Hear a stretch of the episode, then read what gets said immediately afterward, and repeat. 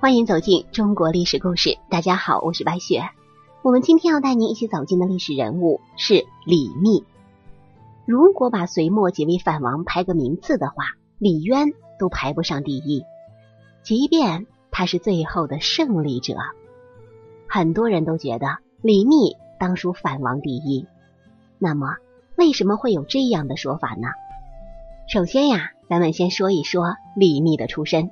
李密是瓦岗寨的老大，手下能人武将数不胜数，比如说徐世绩、秦叔宝、程咬金等等，哪一个不是以一挡百之人？再说军备力量比之李渊，甩他几条街呢？李密和李渊一样，都是关陇集团的贵族出身，其曾祖父名叫李弼，曾经是西魏的八大柱国之一。跟李渊的祖父李虎是同一个级别，但是到了李密这一代啊，家道中落。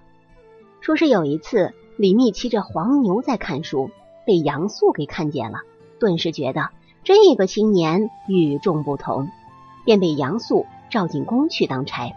但李密的长相真不怎么地，在宫中当差的时候，被隋炀帝给看到，评价说此儿顾盼无常，无入位，最后。被赶出了宫去。隋末天下大乱，民间流传着这样一句话，也是一句谶语：“杨氏灭，李氏兴。”这李密自我感觉很是良好，觉得这个李氏说的不就是我吗？大业九年，杨玄感起兵造反，李密加入其中。后来杨玄感被灭了，李密一直被朝廷所追捕，直到大业十二年。在王伯当的引荐之下，才投入到瓦岗寨之中。瓦岗寨对李密来说，简直就是小说主人公的金手指一般。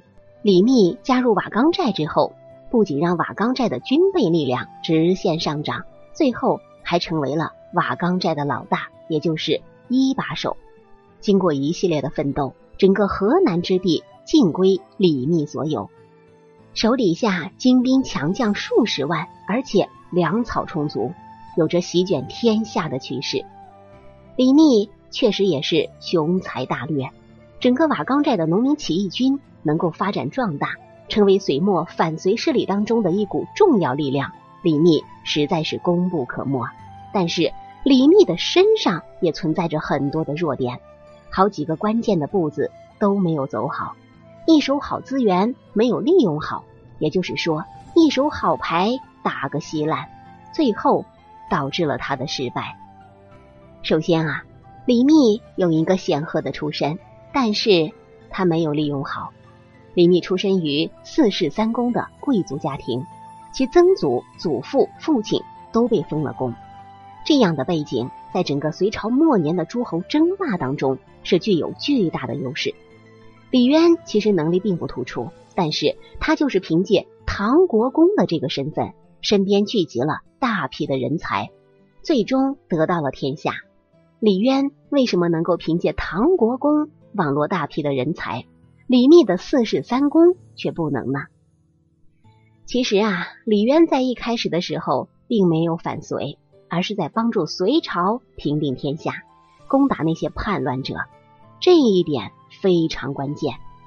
就比如说三国时期，曹操、刘备这些诸侯之所以能够做大，就是说他们从来都没有说过要造反，他们都是在维护朝廷、镇压农民起义。至少啊，表面上是这样的。后来这个朝廷实在是一堆烂泥，维护不下去了，大家才各自做大。袁术不就是这样操作的吗？他一开始就称帝了，所以。袁术败得最惨，李密的操作方式就有点像袁术了。虽然他并没有做称帝一类的事情，但是他一开始就投奔了叛变隋朝的杨玄感，接着又投奔了造反的农民起义军瓦岗寨，再后来又和杀害隋炀帝的宇文化及过从甚密。可以说啊，李密在一开始的时候就把自己置于了不利的局面。他虽然有四世三公的背景，但是这个资源完全没有利用上。其二，李密有一帮赤诚的朋友，但是他也没有对待好。李密去了瓦岗寨之后，之所以能够当老大，与他自身的谋略和战功是分不开的。但这还不是主要的，主要是因为翟让把老大的位置让给了他。这就像是水泊梁山上的晁盖跟宋江的关系有点像了。翟让是一个豪爽磊落的汉子，他看出李密比他厉害，就痛快的把首领之位让给了李密，而且。还劝说徐世绩、单雄信、王伯当等人尊奉李密为魏公，这在古代农民起义史上都是绝无仅有的现象。很多农民起义都是因为争夺老大之位，提早内讧，折损了自己的实力。比如说太平天国发生的天津事变等等。而翟让能够主动让贤，其实是很好的避免了瓦岗军的老大之争。但是啊，翟让的让贤，却也让一些人很是不满。翟让的部将王如信就鼓动翟让担任大冢宰的官职，大冢宰就相当于宰相了，并借此重新夺回权力。翟让的哥哥翟宽更是直截了当的对翟让抱怨说：“你要是不想当皇帝，就把位置让给我，哪有让给别人的？”当然了，这种抱怨。也是很正常的。其实，当初翟让在让位的时候，李密就不应该接受。毕竟他在瓦岗寨没有群众基础，他当老大实在是不服众。也是李密实在是太想当老大了，一下子也没推辞就接受了。现在众人出现抱怨之心，他应该做的就是收复众人之心，让大家去拥护他。谁知道他在这个时候。却做了一个非常糟糕的举动，竟然杀了翟让和王如信以及翟宽等人。不仅如此，还砍伤了徐世绩。徐世绩是谁？就是后来大名鼎鼎的徐茂公。这种忘恩负义、心狠手辣的做法，直接导致了他失信于瓦岗军的兄弟，最终众叛亲离。其三，李密有一个光辉的前程。但被他自己给断送了。李密虽然经历了瓦岗寨的夺权事件，但总体上来说，整个军队并没有受到太大的影响。而且瓦岗军声势浩大，李密手下猛将如云，先后战胜了王世充和宇文化及。可以说，李密正在一条光明大道上往前一路狂奔。然而，李密在这个时候却骄傲自大起来，自信心爆棚。并且不注重收买人心、封赏功臣。本来他杀翟让就已经让众将离心离德，只不过慑于他的武力，不敢反抗而已。可是他却错误的估判了形势，以为武力可以解决一切，没有用收买的办法让大家拥护他。其实啊，咱们看一看李渊发了多少官帽子，收买了多少人啊！